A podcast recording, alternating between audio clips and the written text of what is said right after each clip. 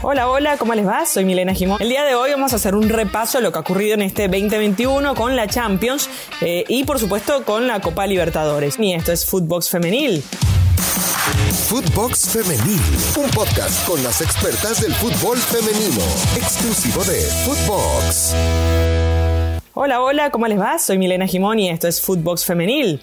El día de hoy vamos a hacer un repaso de lo que ha ocurrido en este 2021 con la Champions eh, y por supuesto con la Copa Libertadores. Una Copa Libertadores que nos ha dejado muy buen sabor de boca considerando que es la edición número 13 desde que se disputó el primer torneo en 2009, donde el campeón en ese momento fue Santos, que repitió al año siguiente. Y hasta 2014 la sede no cambió, siempre se realizó en Brasil.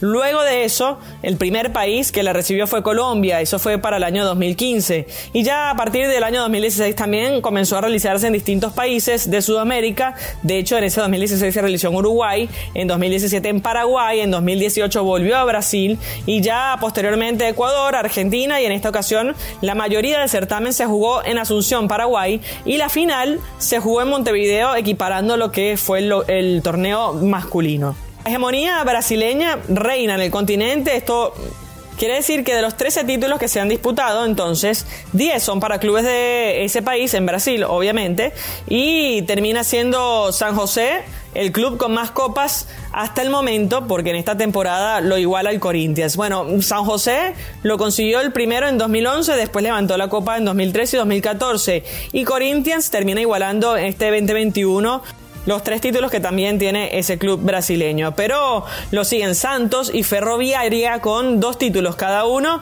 Pero también hay otras campeonas que no son brasileñas. En el caso de Colo Colo de Chile, que lo ganó en 2012, el Sportivo Limpeño, que lo termina ganando en 2016, y el Atlético Huila de Colombia, que levanta la copa en el 2018. Una Copa Libertadores femenina que llegó a su fin el domingo 21 de noviembre. Ese partido lo protagonizaron Independiente de Santa Fe y Corinthians, y el Timao se termina quedando con la victoria, dos goles por cero. Adriana a los 9 minutos abría la cuenta y después Gaby Portillo a los 41 terminan marcando los dos goles que coronaron al Corinthians en el estadio Gran Parque Central de la capital uruguaya. Y así las brasileñas se terminan consagrando tricampeones de esta Libertadores y dejando en alto obviamente el fútbol brasileño. Por su parte, el equipo Independiente Santa Fe buscaba su primer título en este torneo y de hecho buscaba volver a la gloria con el fútbol colombiano después de que Atlético Huila lo ganara en 2018. Pero estuvo muy cerca también el año pasado en la América de Cali porque llegó a la final pero termina perdiendo frente a Ferroviaria. De hecho, ese Ferroviaria termina llegando a la semifinal y perdiendo frente al equipo colombiano. Nacional de Uruguay perdería frente al Corinthians por goleada. Pero bueno, para dar un repaso de lo que fue esa Copa Libertadores, ambos equipos llegaron invictas a la final. Independiente Santa Fe llegó con dos victorias y tres empates. Las Leonas vencieron al Deportivo Cuenca y después al Sol de América en fase de grupos. Posteriormente empataron con Ferroviaria en ese grupo. Y en los cuartos de final, las dirigidas por Albeiro Erazo vencieron 5-4 a Kinderman Bahí en los lanzamientos desde el punto penal. Posteriormente en las semifinales vencieron 4-2 también en los penales a Ferroviaria tras empatar 1-1 en el tiempo reglamentario. El equipo brasileño de hecho eran las campeonas defensoras y no pudieron cumplir con el objetivo de renovar ese título como les mencionaba previamente. Así que Santa Fe tuvo un gran torneo. Pero una de las protagonistas sin duda fue Catherine Tapia que se convirtió en la figura del equipo porque terminó siendo protagonista en el arco al tapar cuatro penales en el torneo. Por el lado del equipo campeón, Corinthians tampoco conoció la derrota, fue el equipo con más efectividad del campeonato y así las paulistas ganaron sus tres partidos en fase de grupos luego de vencer 2 a 0 a San Lorenzo de Argentina, 5 a 1 a Nacional de Uruguay y 4 a 0 a Deportivo Capiatá. Solamente recibieron un gol en esa fase de grupos. En los cuartos de final, posteriormente, las brasileñas terminan venciendo 3 a 1 a Alianza Lima y en las semifinales volvieron a medirse a Nacional, que ya las habían visto en la fase de grupos y le habían hecho 5. Bueno, terminan ganándole por goleada 8 goles por 0. Así que fue una interesante final sobre todo para el equipo bogotano, porque ha venido participando en tres ocasiones en el torneo internacional, mientras que el Timao participó en cinco campeonatos, clasificando a la final en cuatro de ellos y salió campeón en tres ocasiones, pero es un buen golpe de autoridad para Independiente Santa Fe que vuelva a ser protagonista en su país, porque evidentemente el fútbol colombiano es uno de los mejores del continente sudamericano y necesita esta fuerza para poder seguir apoyándolo y seguir creciendo un torneo que es muy corto en Colombia y de hecho las jugadoras se quejan de la poca actividad que tienen en su país y evidentemente esta Copa Libertadores les permite exponerse eh, y sacar adelante las armas y las herramientas para poder decir presente y que se les tome en cuenta para el futuro. Así que la próxima edición de este certamen continental se jugará en Ecuador, aún no se han confirmado las ciudades por definir y serán los 16 equipos de Conmebol divididos en cuatro grupos de cuatro participantes cada uno. Y ahora nos movemos al mejor torneo del balompié femenino, porque sin dudas hay que hablar de la Champions, donde se encuentran los clubes más poderosos y las mejores jugadoras del mundo. De hecho, el Barcelona es hoy la candidata a vencer, porque tiene que defender el título en esta edición y sigue en carrera para enfrentar al Real Madrid en los cuartos de final de esta Champions para el 2022 y son tan favoritas que terminaron la fase de grupos arrollando al Coge en el Johan Cruyff para cerrar un 2021 inmejorable en cuanto al club se refiere. Fue un pleno y además rozando los 100 goles en esta temporada. Así cerró el Fútbol Club Barcelona la primera fase de grupos de la historia de la UEFA Champions League que ganó la triple corona en la temporada pasada y que seguramente es la candidata a vencer en esta temporada. Pero hay equipos que no se les puede perder la mirada, ¿no? El caso de Lyon y el PSG son equipos muy competitivos. De hecho, Barça, Lyon, PSG y Wolfsburgo fueron los cuatro equipos clasificados para los cuartos de final como primeros de grupo. Y luego, por el otro lado, hay que hablar de este Real Madrid, ¿no? Que ha sido una sorpresa porque se clasifica por primera vez en su historia como equipo de primera división a una siguiente fase de la Champions.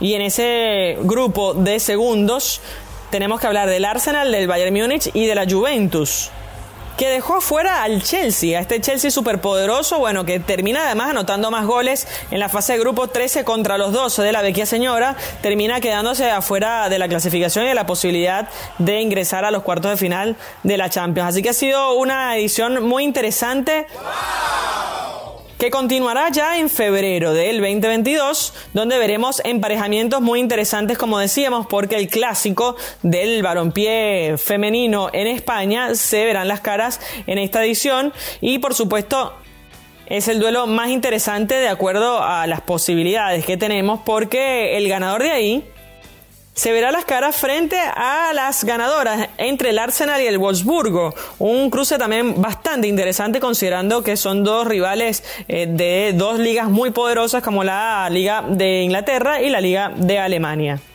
Si el Barcelona llegara a vencer al Real Madrid y también llegara a vencer al ganador del Arsenal Wolfsburgo, bueno, en la hipotética final actuaría de local, esto ha dictaminado el sorteo. Esa final se jugará en Juventus Stadium en Turín, así que un lindo estadio para poder ver una gran final de la UEFA Champions League.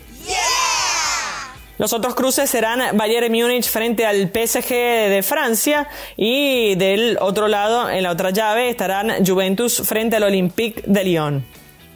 Bueno, las eliminatorias arrancarán el 22 de marzo, los partidos de ida, y ya para el 30 de marzo tendremos los partidos de vuelta y conoceremos las semifinalistas de esta edición de la UEFA Champions League. En el caso del PSG, un escándalo que hubo en el medio con eh, una jugadora que supuestamente contrató a enmascarados para lesionar a una de sus compañeras, o al menos esa fue la noticia inicial, y finalmente se descartó que la noticia que trascendió en cuanto a que Amanita Diallo habría buscado los servicios de matones para agredir y lesionar a la jugadora Keira Hamraoui con el objetivo de sacarla a los terrenos de juego por un largo tiempo, bueno, esa teoría que dio la vuelta al mundo lamentablemente opacó ¿no? el rendimiento de este PSG y obviamente puso en tensión a la escuadra del equipo francés porque en definitiva la investigación confirmó que Diallo no tuvo nada que ver con el hecho que sufrió justamente la jugadora Hanrawi y que en definitiva después hubo distintas especulaciones respecto a que si fue la mujer de Vieira con el que aparentemente habría tenido una affair, pero en definitiva empañó un poco el momento que estaba viviendo este PSG que de todas formas supo salir adelante y seguir compitiendo tanto en el torneo local como en esta Champions y por eso está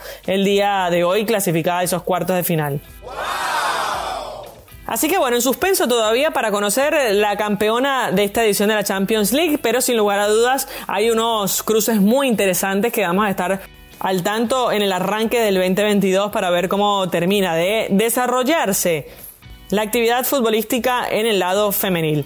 Soy Milena Gimón y recuerden que estamos todos los días hablando de las noticias y novedades del balompié femenino. Queríamos hacer un resumen de la Champions League y de la Copa Libertadores femenina para que repasáramos este lindo año que tuvo el fútbol femenino donde se consagró Alexia Putellas como la mejor jugadora del mundo y me alegro porque se haya retomado la premiación del balón de oro después de lo que fue el año de pandemia y que France Football decidiera suspender en la edición pasada. Pero bueno, es un buen momento para el fútbol femenino poder eh, eh, retomar estos premios que es una oportunidad para darle impulso al fútbol femenino en general.